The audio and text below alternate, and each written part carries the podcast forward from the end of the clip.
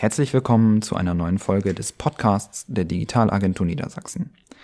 Ich spreche heute mit Anna Weisenberger vom Apits Lab darüber, wie die Games-Branche in Niedersachsen aussieht, welche Entwicklungen wir auf keinen Fall verpassen sollten und natürlich, wie andere Unternehmen selbst von den Technologien wie beispielsweise AR und auch Virtual Reality profitieren können.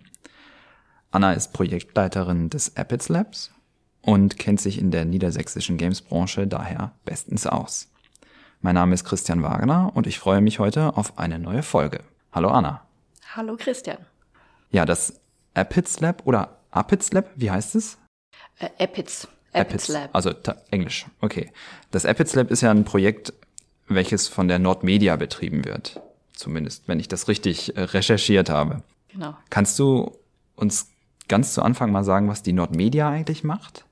Die Nordmedia ist die niedersächsisch und bremische Film- und Medienförderungsgesellschaft. Und ja, bekannt sind sie äh, sehr stark durch die Filmförderung.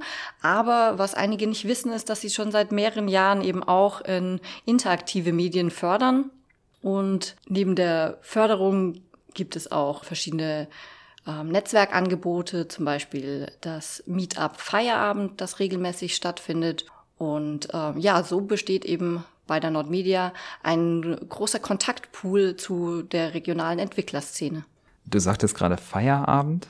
Feierabend so wie das englische Feuer, nicht wie der Feierabend, auch wenn es, ich glaube, es beabsichtigt. Ne? Genau, es ist ein beabsichtigtes Wortspiel. Äh, es schreibt sich wie das Feuer, das Fire. Und ähm, ja, ist letztendlich sollen eben eine Initialzündung für neue Projekte bieten, also dass sich die Unternehmen untereinander kennenlernen können und ja, Kooperationen angebannt werden.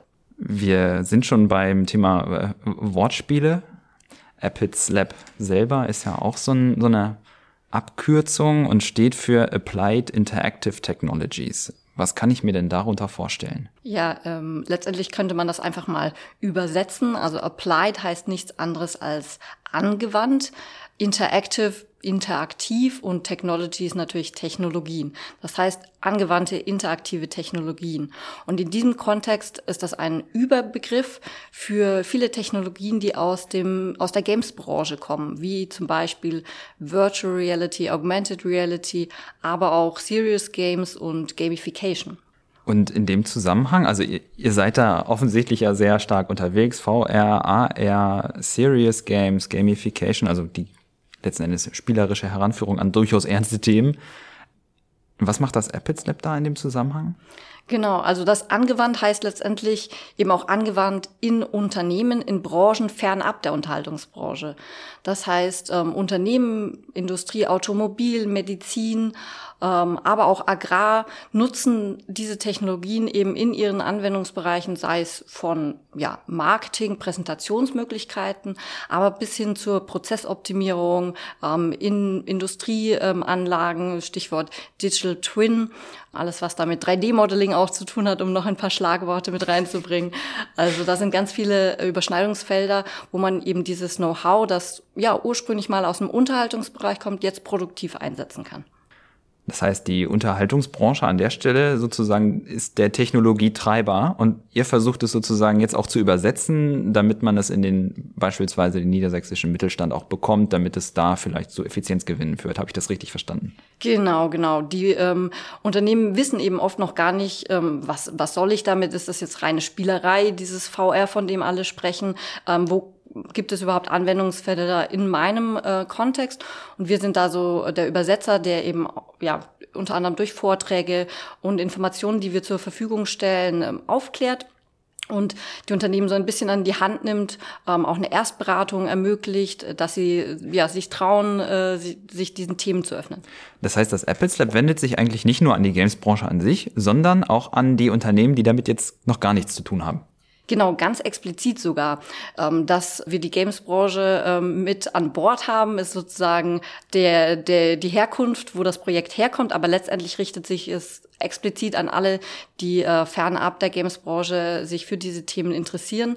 Deshalb auch ein bisschen, um da noch eine Anekdote zu erzählen, der Begriff der Epits ähm, weil am Anfang eben ähm, festgestellt wurde, dass oft eine Scheu da ist, wenn man Unternehmen, auf Unternehmen zugeht und sagt, ja, haben Sie sich mal die Games-Technologien angeschaut und dann ist gleich, oh, Games, was, Spiele, damit haben wir gar nichts zu tun, bei uns soll gearbeitet werden. Und durch dieses äh, kleine trojanische Pferd Applied Interactive Technologies kommt man dann doch oftmals schneller an den Mittelstand ran und hat da die Offenheit, sich die Sachen anzuhören. Also hat man sich sozusagen ein, man hat sich ein seriöseres Label gegeben, als nur zu sagen, wir machen jetzt auch ernste Spiele. Genau. genau. Okay. Wenn wir jetzt über ernste Spiele sprechen, also Serious Games, was ist denn der Unterschied zu einfach nur Games? Also der Unterschied zwischen Games und Serious Games, letztendlich Games haben ja stark die Unterhaltung im Vordergrund und Serious Games ähm, haben eben einen zusätzlichen Inhalt, also vermitteln etwas. Ähm, typische Beispiele dafür sind zum Beispiel, ähm, gibt es aus, aus Oldenburg ein tolles äh, Spiel von einem kleinen Entwicklerteam, Vocabika heißt das. Da fährt man mit einem Auto durch Themenwelten und ganz nebenbei lernt man äh, Englisch. Also Sprachlernspiele, aber auch Themen wie IT-Sicherheit, die spielerisch vermittelt werden, ähm, sind äh, Beispiele. Und ähm, wichtig ist dabei, ein gutes Serious Game hat eben auch einen Unterhaltungswert und vermittelt ja geradezu nebenbei auch noch Inhalt. Das heißt, ich mache das gerne und merke im besten Fall gar nicht, dass ich jetzt auch noch was gelernt habe. Genau. Du hattest gerade schon mal das Thema IT-Sicherheit angesprochen. Dann wäre das sicherlich auch was für unseren Arbeitskreis IT-Sicherheit beispielsweise. Auf jeden Fall. Da gibt es auch Beispiele in Niedersachsen schon, ähm, wo man wie in einem Escape Room sich versucht, in ein äh, Unternehmen hinein zu hacken, also nicht zu entkommen, sondern hinein zu hacken. Da gibt's ganz tolle interaktive Anwendungen schon. Ja. Das klingt spannend. Hast du denn auch ein Beispiel, wo es wirklich eine super Kooperation gab zwischen einem niedersächsischen, niedersächsischen Unternehmen beispielsweise, die jetzt vielleicht noch gar nicht so richtig mit dieser Games-Branche und mit dem App Begriff App-Hits anfangen konnten und ja, ich sag mal den Spieleentwicklern oder der Games-Branche. Ja, gibt's da gibt's da vielleicht ein Beispiel? Hast du eins, wir haben sogar ganz viele Beispiele, äh, die findet man auch bei uns auf der Website. Ähm, auch da möchten wir gerne herzeigen, dass es eben nicht nur äh, im Silicon Valley oder sonst wo passiert, sondern hier vor Ort ähm, schon der Bäcker von nebenan Anwendungen hat. Und ein Beispiel wäre zum Beispiel die Waldgaststätte zur Holzmühle. Das klingt jetzt nicht nach VR, AR, High-End Spieleentwicklung. Nein, in dem Fall äh, zum Beispiel haben die äh, mit äh, Geheimpunkt zusammengearbeitet und nutzen äh, Geocaching, also diese ähm, ja äh, digitale Schnitzeljagd. Digitale Schnitzeljagd, genau, nutzen die, ähm, um eben neue Kunden äh, für ihr Lokal zu gewinnen, indem sie dort die ganze Region entsprechend mit Schatzsuchen ausgestattet haben und ähm, ja, haben das als großen Erfolg verzeichnet. Und am Ende der Schnitzeljagd landet man tatsächlich bei einem richtigen Schnitzel. Sozusagen könnte man, genau. An der Stelle sozusagen dann fürs Marketing benutzt. Genau. Coole Idee. Finde ich wirklich, finde ich wirklich super. Gibt es auch Beispiele, wo du sagst, okay, wir haben jetzt, wir haben ja jetzt eine spezielle Situation hier in der Wirtschaft insgesamt und auch als Gesellschaft. Ich denke, es ist klar, dass die Corona, ähm, dass das Coronavirus jetzt gerade einfach auch viel umkrempelt. Hat das auch Auswirkungen auf die Games-Branche? Auf die Games-Branche auf jeden Fall auch. Wir merken auch, dass ähm, sehr viele ähm, niedersächsische Unternehmen sozusagen ähm, zweigleisig unterwegs sind. Das heißt, sie machen Unterhaltungsspiele auf der einen Seite, aber eben auf der anderen Seite auch ähm, als Dienstleister tätig sind für äh, Unternehmen. Und da merken wir definitiv, dass da auch ein gewisser Einbruch da ist. Ähm, stark äh, sind zum Beispiel die Bereiche Messepräsentationen. Also da sieht man ja auch zunehmend äh, die VR-Brillen und äh, wo Produkte oder große Geräte präsentiert werden als 3D-Modelle. Und das ist natürlich jetzt auch mit den Messen ein ganzes Stück zurückgefahren. Ja, die Messen gibt's ja einfach gerade nicht. Genau. Also findet da einfach nichts statt. Aber was man da natürlich auch äh, sieht, wieder um ähm, auch die positive Seite zu zeigen, äh, dass viele jetzt darauf aufmerksam werden, wie man das natürlich virtuell umsetzen kann.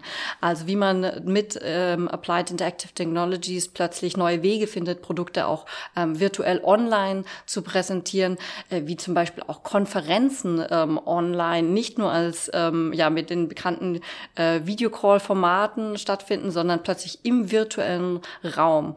Es gab zum Beispiel die Veranstaltung Virtual Germany jetzt erst vor ein paar Tagen, ähm, wo die gesamte XR-Szene Deutschlands zusammengekommen ist und sich im virtuellen Raum getroffen hat und ausgetauscht hat.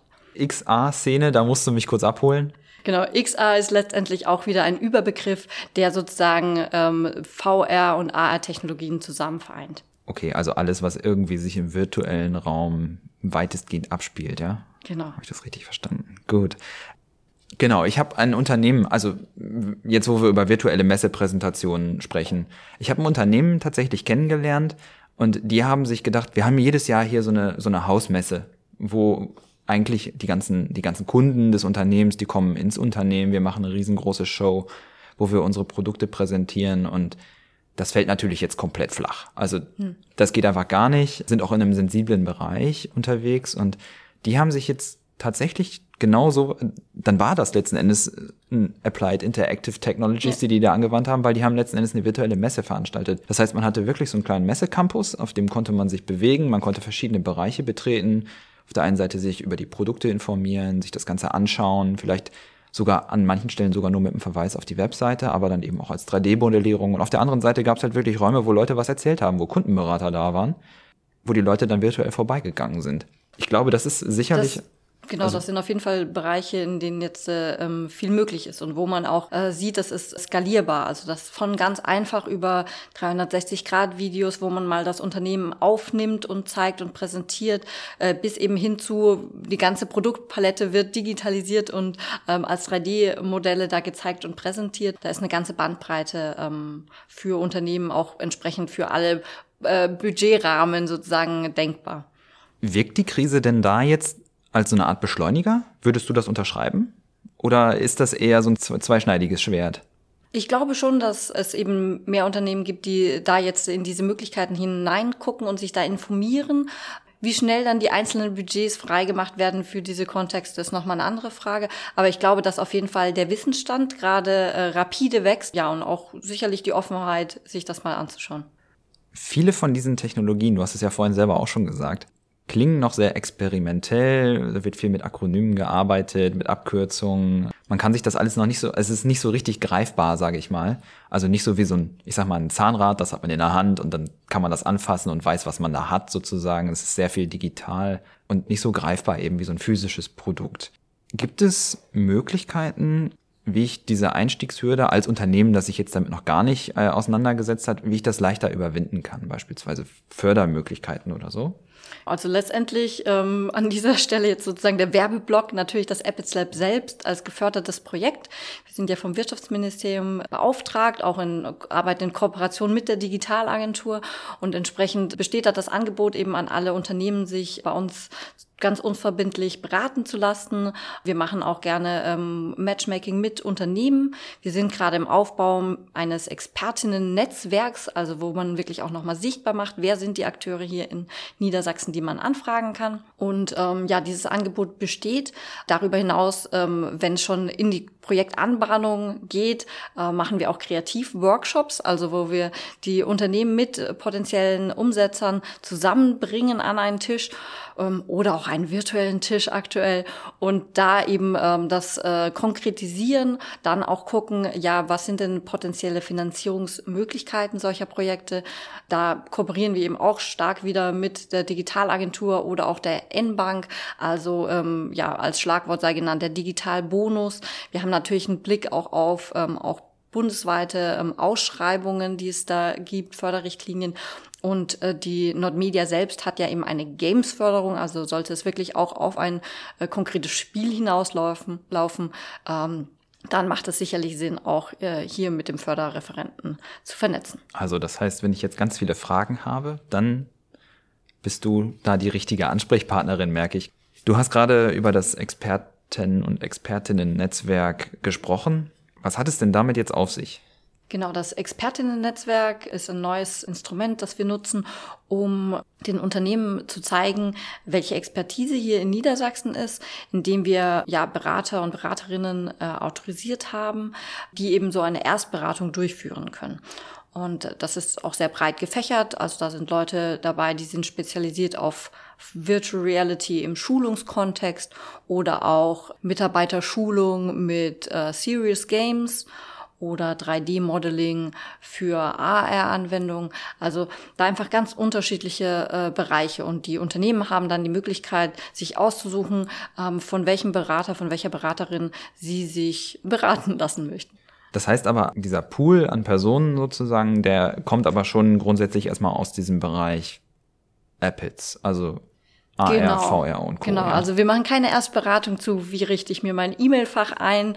Ähm, es gibt ja auch andere Förderprogramme, wo man allgemeiner zu Digitalisierungsthemen sich beraten lassen kann, sondern es geht schon ganz konkret um die, ähm, ja, um die Dachthemen des Apples. Okay.